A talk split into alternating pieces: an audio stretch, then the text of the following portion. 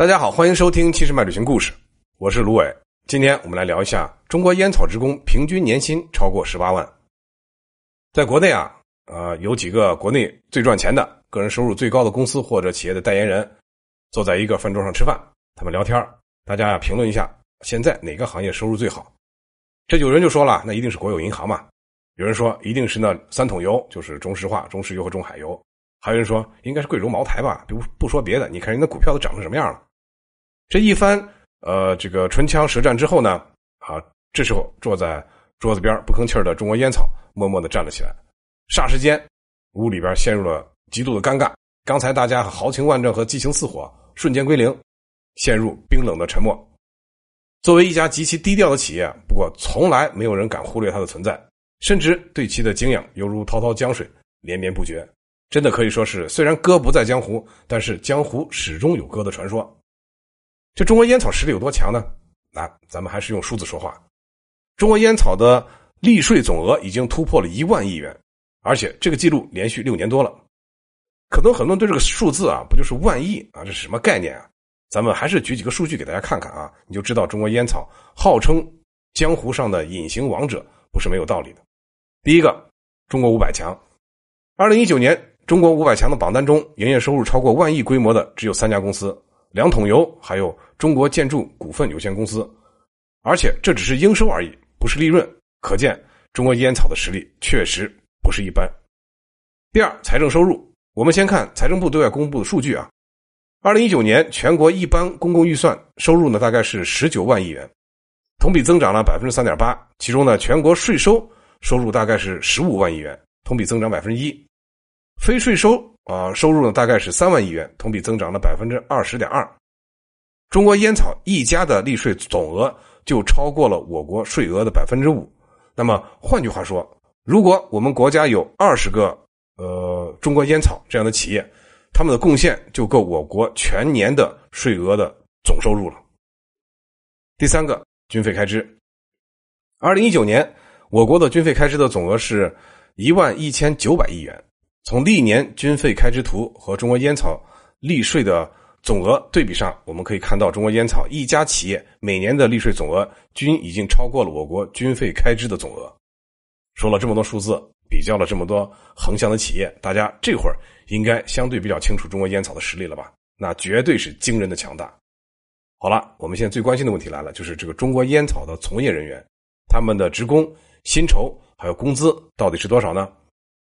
我想呢，这可能也是大家一直以来总觉得这个行业非常神秘。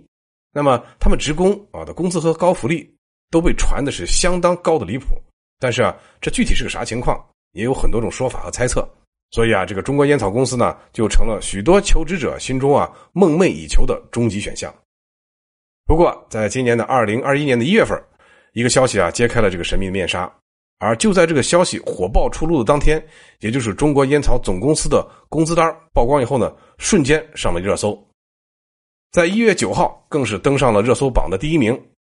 财政部网站上公布的消息说啊，中国烟草总公司二零二零年这个在岗的职工大概是五十一点六万人，而本行业烟草在职的职工平均工资啊是十八点六七万元。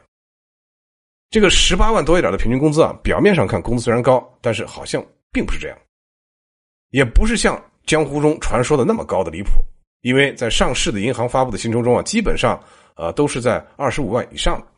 不过，相比银行啊这个各类有任务的这些岗位来说啊，中国烟草的工作那就相对轻松多了。从劳动力付出和收入回报比上来看啊，显然中国烟草呢更具有优势。另外呢，这个工资啊不是国内行业之首。但是啊，它这个薪资水准从全国平均水平上来看，无论是在私营单位还是在非私营单位里边，中国烟草依然可以傲视群雄。站在山顶看人，即使是非私营单位中的最高比例的北京区域，和中国烟草依然有一定的差距，更别说是私营单位了。对于中国烟草这个工资水准和待遇啊，网上很多观点，还有很多非常有意思的讨论。比如说啊，这没法比啊，这工资待遇让人羡慕死了。明治实归的纳税大户啊，这哪里是铁饭碗？这是传说中的金饭碗嘛？还有说啊，你想这账面上的工资已经这么高了，年底再发个奖金，估计不得用麻袋装啊？回家数一数能把人吓死。等等。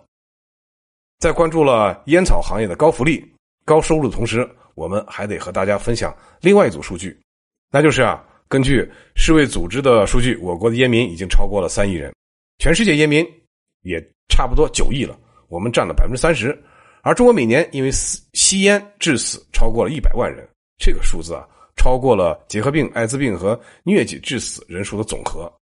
我国疾病预防控制中心在二零一九年做了一个专项调查，那么我国十五岁以上，呃人群吸烟率基本上也快到百分之三十了。